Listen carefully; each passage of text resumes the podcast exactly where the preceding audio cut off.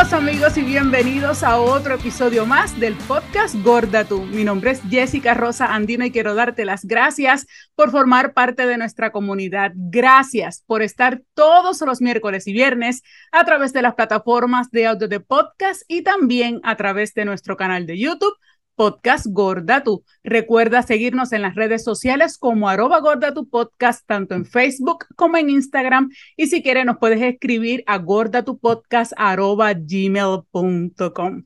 El episodio de hoy de Show 5 Estrellas, estoy súper contenta, está nerviosa por nuestra invitada de hoy que por fin, de verdad que estoy sumamente agradecida de que con su cargada agenda haya sacado estos minutos para hablar con nosotros y con nuestra comunidad.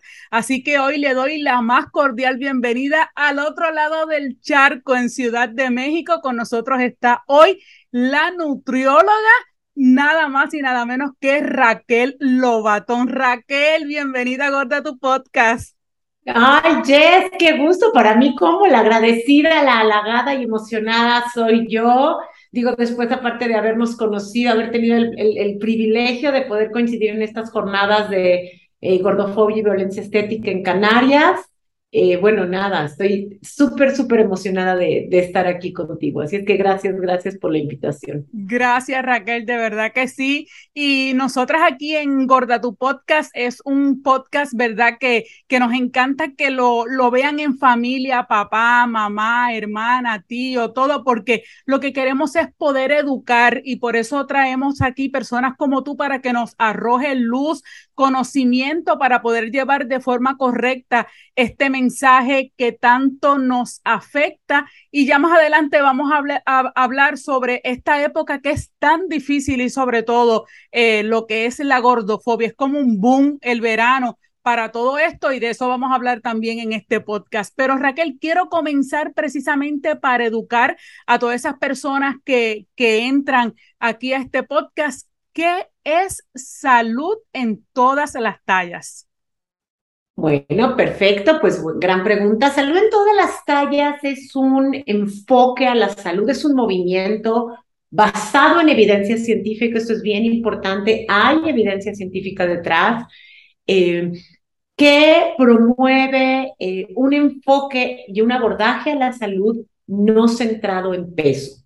¿Qué quiere decir no centrado en peso? Que quienes trabajamos bajo este abordaje o bajo este enfoque a la salud, no consideramos que el peso de una persona sea un determinante de salud ni de sus hábitos. Es decir, el peso queda fuera de la, de la consulta, por así decirlo, bajo el entendido de que saber el peso o el índice de masa corporal de una persona no me dice absolutamente nada ni de su estado de salud ni de sus hábitos, ¿sí? Entonces, salud en todas las tallas es este enfoque que está registrado, es una marca registrada de la ASDA, que es la Association for Size Diversity and Health, Asociación por la Diversidad de Tamaños y la Salud, que eh, esta asociación es la que, digamos, eh, engloba a los profesionales de salud y a los activistas y a las personas que trabajamos bajo este enfoque de salud. Nuevamente, es, está basado en ciencia, tiene cinco principios que tienen que ver con respetar la diversidad corporal, con el movimiento placentero, que tienen que ver con una alimentación flexible y libre de reglas, ¿sí? Y, digamos que básicamente lo que dice Salud en todas las tallas, voy a tratar de simplificarlo porque dice un montón de cosas, es que cualquier persona, cualquiera, puede mejorar su salud y su bienestar Evidentemente es una elección personal hacerlo, pero si una persona quiere mejorar su salud o su bienestar, puede hacerlo sin la necesidad de perder peso.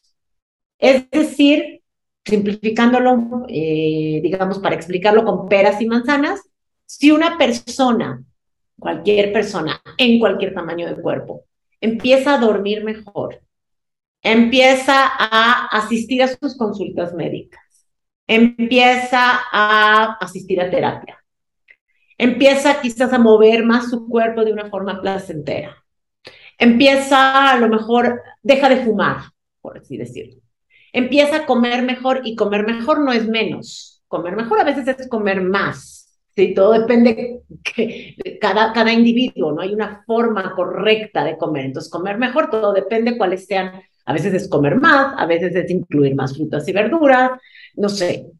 Cada quien, eso tendría que verlo de manera individualizada con, un nutriólogo, ¿no? Pero si una persona hace todas estas cosas o algunas de estas cosas, su salud no va a mejorar aunque no pierda peso. Por supuesto que sí. Entonces, ¿por qué estamos tan empeñados en que la gente pierda peso por salud cuando sabemos que la salud de la persona puede mejorar sin la necesidad de que pierda peso? Y no nada más eso, sino que también sabemos que a la fecha no existe y voy a ser muy categórica en esto, no existe una sola intervención que haya demostrado que se puede perder peso y mantenerlo en el largo plazo. Toda la evidencia de que disponemos ha demostrado que el 95% de las personas que pierden peso con cualquier intervención, y cualquiera me refiero a cualquiera, ya sea eh, le llamen dieta, le llamen cambio de hábitos, le llamen estilo de vida, eh, sea por medio de, de consumo de medicamentos, sea por medio de lo que sea. El 95% de las personas que pierden peso recuperan ese peso en un periodo de entre 2 y 5 años y aproximadamente unas dos terceras partes de estas terminan ganando más peso del que habían bajado. ¿Sí? Entonces, básicamente lo que buscamos es, claro, fomentar la salud desde un enfoque no centrado en peso y bien importante para aquellos que nos escuchan y nos ven, hay muchísima información sobre JAES eh, o salud en todas las tallas. Usted métase a Google para que vea toda la evidencia, todos los libros, toda la literatura que hay para que aprenda un poquito más de todo lo que es salud en todas las tallas, porque óigame, leer es gratis y sobre todo el conocimiento nos evita muchísimos problemas, así que es importante leerlo. Ahora mi, mi siguiente pregunta, Raquel, es, eh, ¿qué precisamente te llevó eh, como nutrióloga, como nutricionista, como licenciada en nutrición a conocer lo que es precisamente salud en todas las tallas? ¿Cómo te enamoraste y qué te llevó a aplicar esta filosofía? Bueno, pues es una pregunta compleja porque evidentemente fue un camino largo, no es que yo un día me desperté en la mañana y dije, ay, voy a volverme eh, una nutrióloga no centrada en peso y voy a dejar de promover la pérdida de peso y voy a trabajar bajo enfoque salud en las tallas. Fue un proceso, fue una metamorfosis eh, que llevó tiempo, que llevó un duelo. ¿Qué fue lo que me motivó? Pues principalmente empezar, me empecé a sentir poco a poco, después de trabajar muchos, muchos años, estoy hablando 20 años bajo un enfoque centrado en peso, prescribiendo dietas, yo prescribía dietas, yo era una nutrióloga que trabajaba bajo un enfoque tradicional de la nutrición, me empecé a sentir muy frustrada cuando veía justamente lo que yo te platicaba, que yo no sabía que estaba evidenciado por la ciencia, simplemente lo veía en mi consultorio, y era que prácticamente todas las personas que venían a mi consulta y que en algún momento de su vida habían logrado perder algo de peso con la dieta que yo les daba, tarde o temprano regresaban nuevamente después de dos, tres años a mi consultorio porque habían recuperado todo el peso o más. Y cuando volvían a mí, generalmente era porque también ya habían ido con otros tres o cuatro eh, diferentes especialistas, nutriólogos, bariatras, como quieras llamarle, y siempre con el mismo resultado. La pérdida de peso solo era temporal. Y fue cuando empecé a cuestionar si todo el mundo recuperaba el peso perdido, pues no será que hay algo mal en lo que estamos prescribiendo. Em, me, empecé a cuestionar, me empecé a hacer muchas, eh, muchas preguntas. Eh, estuve a punto hace cinco años de cerrar mi práctica profesional, de cerrar el consultorio y dedicarme a otra cosa. Y bueno, fue cuando, para mi fortuna, empecé a descubrir este enfoque de salud en todas las tallas en redes sociales. Siempre digo tristemente, en espacios académicos no se hablaba de esto, apenas empieza a hablar. Yo jamás, ni en mi formación eh, formal en la universidad, pero tampoco ningún curso de actualización, tampoco ningún congreso había yo escuchado de esto. Esto es algo que descubrí en redes sociales y digo, de verdad, las redes sociales sí pueden ser una fuente importante de educación, evidentemente también tienen sus riesgos, descubrí salud en todas las tallas y empecé a devorarme todo lo que podía leer con respecto a libros, artículos, y empecé a darme cuenta que todo esto que yo sentía tenía un nombre y que alguien ya lo había descrito previamente y que había todo un enfoque de salud que abordaba eh, a la salud, valga la redundancia, desde un lugar distinto. Y me hizo todo el sentido. Eh, no fue fácil, ¿no? ¿no? No es fácil migrar a un enfoque no centrado en peso, no es fácil abandonar eh, la, tu práctica profesional de la forma en la que la has ejercido tantos años. No es fácil reconocer que hiciste daño, no de forma intencional, pero que lo hiciste. Pero bueno, finalmente eh, empecé a recorrer este camino y, cuando me di cuenta, aparte de, sobre todo, el sentido que le hacía a la gente que había pasado toda su vida a dieta, es decir, cuando me di cuenta que nunca les habíamos dado voz a las, a las personas que vivían haciendo dieta, nunca les habíamos permitido hablar, siempre desde esta soberbia eh, médica, nutricional, eh, de, profesional de la salud, de yo sé lo que tienes que hacer, jamás nos habíamos sentado a escuchar a las personas que han pasado toda su vida a dieta y frustradas, ¿no? Jamás se nos había ocurrido preguntar, ¿cómo te sientes? ¿Y cómo es tu relación con la comida a raíz de las dietas? ¿Y cómo es tu relación con tu cuerpo? ¿Sí? Y entonces, cuando vi que todo esto tenía eco, tenía sentido y que la gente se empezaba a identificar, pues nada, empecé a darme cuenta que había algo mucho más grande ahí. Y bueno, de ahí, ahora sí que como decimos aquí en México, me fui como hilo de media, o sea, vámonos, ¿no? Em, empecé a, vi que no había vuelta atrás, es que una vez que lo ves no puedes dejar de verlo, no hay vuelta atrás. Y empecé a deconstruirme, a estudiar muchísimo, a transformar mi práctica y a crear espacios seguros para las personas que han sido tan violentadas por el tamaño de su cuerpo toda la vida. Y te lo agradezco, al igual que tanta gente que ha pasado por tus manos y que estamos deseosas de poder encontrarnos con personas como tú para que nos ayuden porque nos criaron desde pequeñas a verte como el dentista. Mucha gente le tiene terror al dentista y de pequeño, cuando uno es gordo y el médico rápido dice, le dice a la mamá, tienes que llevarla a una nutricionista, rápido pensamos en el cuco, porque rápido pensamos que nos van a poner a comer poco, que nos van a quitar los helados, nos van a quitar el arroz, nos van a quitar lo que nos gusta. Y eso lleva a lo que es la parte psicológica, que más de lo que tú tienes que trabajar con lo que es la nutrición de esa persona, psicológicamente tienes que comenzar a trabajar con ella porque ya ella dio ese gran paso de poder llegar donde ti, que sabe Dios cuánto le costó a esa persona poder llegar donde ti y entonces tú trabajar con ellas, con ella o con él para entonces poder decirle, mire, esto es un espacio seguro donde vamos a comenzar desde cero, porque según tú rompiste todo lo que aprendiste para que esa persona ahora también lo haga y diga, mira, mm, todo lo que te enseñaron y te dijeron lo que son los nutricionistas, los nutriólogos, no somos así, hay algo diferente. ¿Cómo trabajas y ese approach con ese paciente para que se sienta tranquilo y saber de que tiene una aliada a su lado? Pues bueno, finalmente, primero lo que dijiste, ¿no? Primero es importante saber eh, que el paciente llega a un espacio seguro, donde se puede hablar de todo, donde se puede hablar de temas que seguramente no hablaba en una consulta de nutrición, tradicional, como, como es la culpa al comer, como es la vergüenza corporal, como es el juicio hacia el propio cuerpo, como es el miedo a la comida, ¿sí? Eh, mi espacio, aparte de ser un espacio seguro, es un espacio libre de reglas de alimentación. Yo nunca le digo a la gente qué debe comer, es absurdo. Yo no tengo ningún tipo de autoridad ni de conocimiento para decirle a la gente qué es lo que debe comer.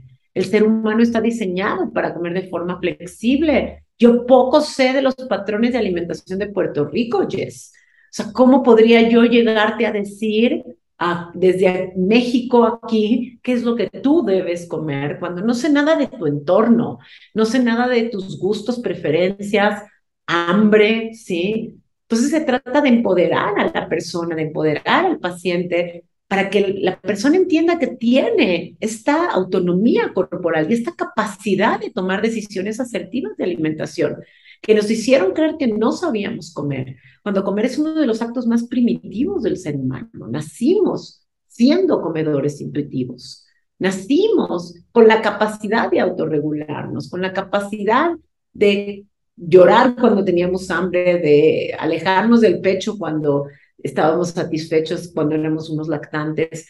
Y después, claro que el ser humano, el cuerpo humano tiene esta capacidad de discernir qué comer y qué no comer. El ser humano se alimentó intuitivamente durante siglos hasta que apareció esta cultura de dieta que vino a decirnos a todos, ustedes están comiendo mal, nosotros les vamos a enseñar cómo comer, ¿no? Entonces es recuperar esta sabiduría, esta autonomía, esta confianza en mi cuerpo. Y en el caso de, de, los niños que hablábamos ahorita de, de, de, cómo desde pequeño nos enseñan de que ese nutricionista, ¿verdad? Lo vemos como el cuco, hablo por mi experiencia, porque siempre que íbamos a donde el médico le decían a mami, tienes que llevar la nena donde una nutricionista para que le enseñe a comer y, y que le quite esto para que caiga en peso y todo eso y veíamos hace unos días precisamente como nuestra gran amiga Magdalena Piñero publicaba su diario eh, de todas las cosas que ella soñaba con adelgazar, con ser una niña delgada. Pusiste también un testimonio de una paciente tuya también que a los 12 años vivía esto, todo el bullying. Y, y buscando estadísticas, son impresionantes los cientos de miles de suicidios al año de sobre todo adolescentes, adolescentes entre 10 a 19 años eh, por el bullying, ya sea por gordo, eh, por bajito, por alto, todas esas cosas.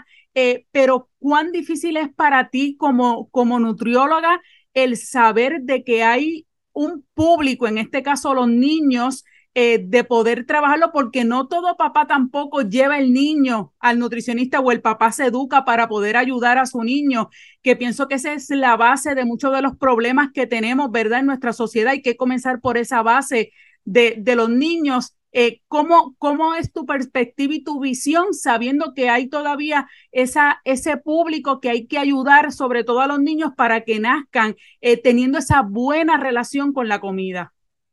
Es que, a ver, los niños nacen teniendo una buena relación con la comida. Somos los adultos los que estropeamos esa relación.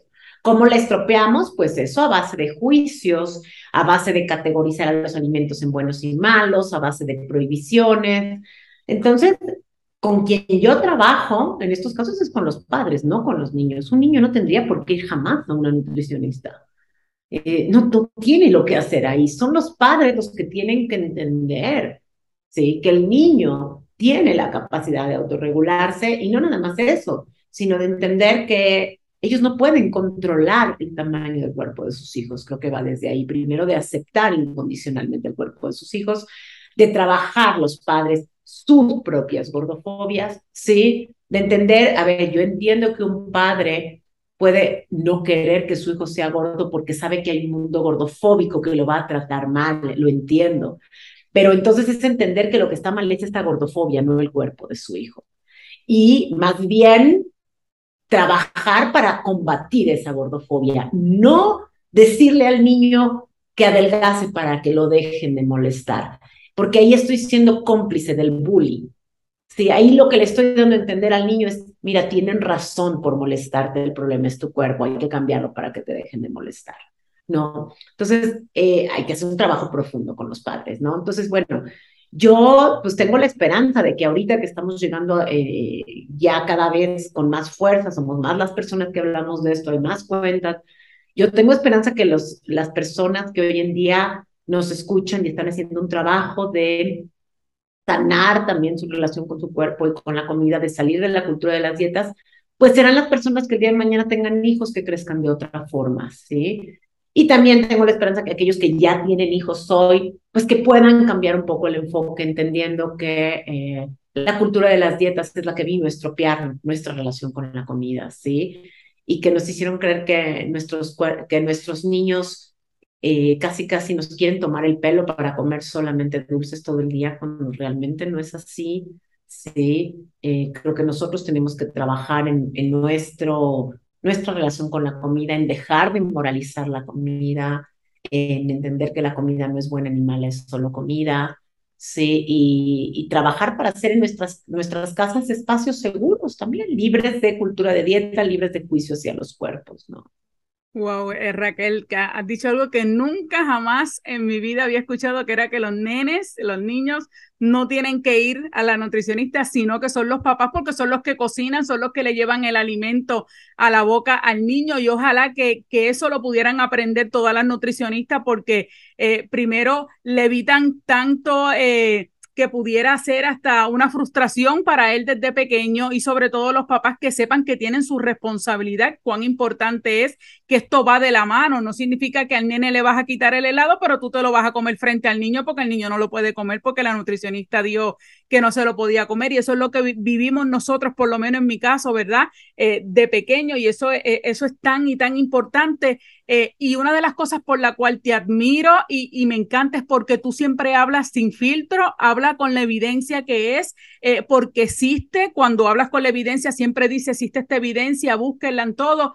¿Cómo Raquel Lobatón trabaja el hecho de las lluvias de críticas, de mensajes, de hemos visto hasta en tus redes de que gente no lo hace porque porque tú estás ahí, porque tú eres la voz de Jaes, porque piensa que tú lo creaste, porque tu voz es tan fuerte y eso es bueno porque está llegando, de, eso es lo que queremos, ¿verdad?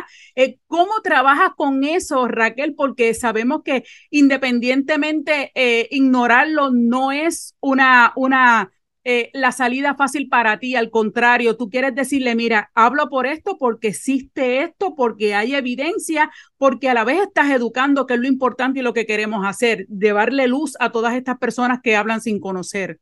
Totalmente. Bueno, pues como lidio he aprendido, he aprendido a lidiar, he aprendido a...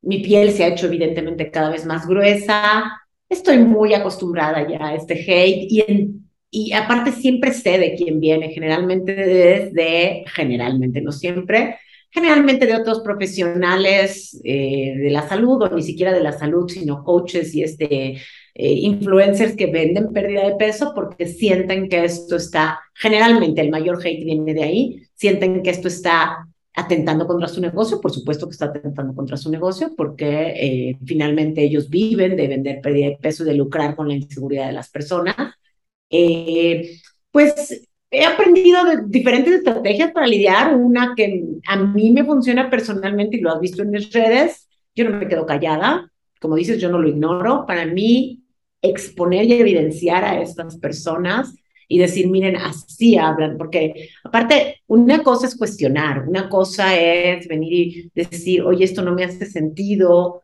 a ver, podemos debatirlo de manera respetuosa, pero cuando viene desde un lugar de descalificación, de burla hacia mí, como dices, de ataque personal, de como vimos la semana pasada, ¿no? Seguramente ya sé a qué te refieres, una que decía, es que sí me hace sentido, pero odio a Raquel. Oye, Raquel no es hate, o sea, entonces no vas a, no vas, no vas a migrar a hate simplemente porque hay una persona que promueve hate que te cae mal.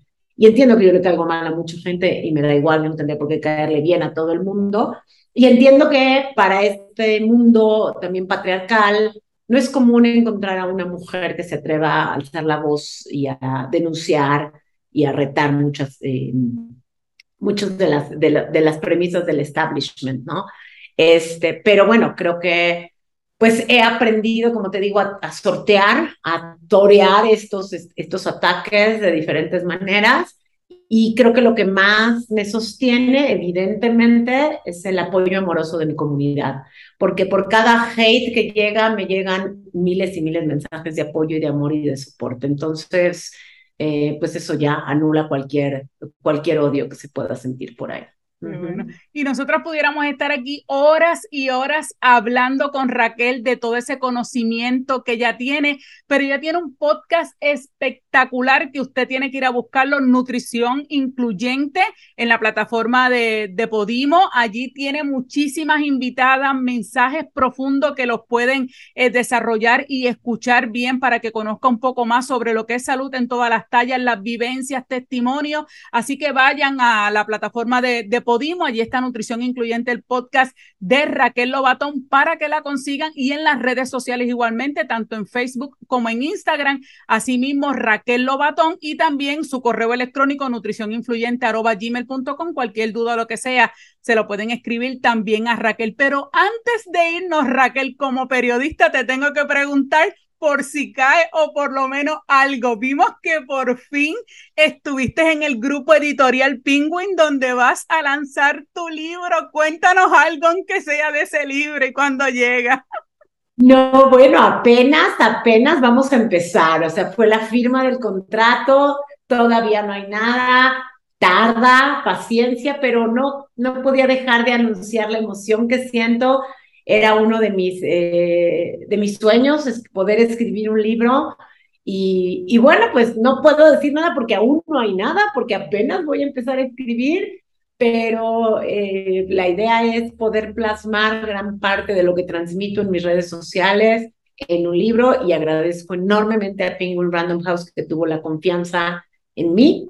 Así es que, pues nada, apenas vamos a, a empezar. Gracias, Jess. Gracias por Qué bueno, yo pienso que al igual que yo, habemos muchos pendientes a ese libro porque no es lo mismo, ¿verdad? Quizás mucha gente no te sigue eh, desde hace mucho tiempo, te siguen ahora o te van a seguir en el futuro y quizás no van a conocer esa historia pasada que quizás la va a poner, la va a poder tener ese libro o a lo mejor hiciste un story que se nos borró en 24 horas y no lo pudimos ver y después lo buscamos y no lo encontramos, pero qué bueno poder tener un material escrito sobre todo y que de seguro desde ya va a ser uno de los mejores regalos que vamos a poder dar durante todo el año en el momento en que esté ese libro en nuestra mano. Así que Raquel, de verdad, yo estoy súper contenta por haber eh, podido charlar contigo. Estoy súper orgullosa eh, de poder conocerte, de poder abrazarte, de poder haber compartido un buen rato allí en Tenerife y esperamos que esta sea la primera de muchas charlas que podamos tener para poder seguir educando a esta comunidad que tanto lo necesita. Así que Raquel, desde Puerto Rico acá te envío un abrazo bien grande, lleno de bendiciones para ti. Igualmente, Jess, el placer ha sido mío, el placer de haberte abrazado también ahí en Tenerife y de dejar un poquito de mí en este podcast tan maravilloso con el que ayudas, e informas y educas a tantas, tantas personas. Así es que abrazo desde México a Puerto Rico y a todas las personas que nos escuchan desde donde estén. Gracias, gracias por la invitación. Gracias, Raquel, un millón y gracias a ustedes por habernos sintonizado más en otro podcast de Gorda Tu Ser. Entonces, hasta la próxima. Nos vemos. Bye.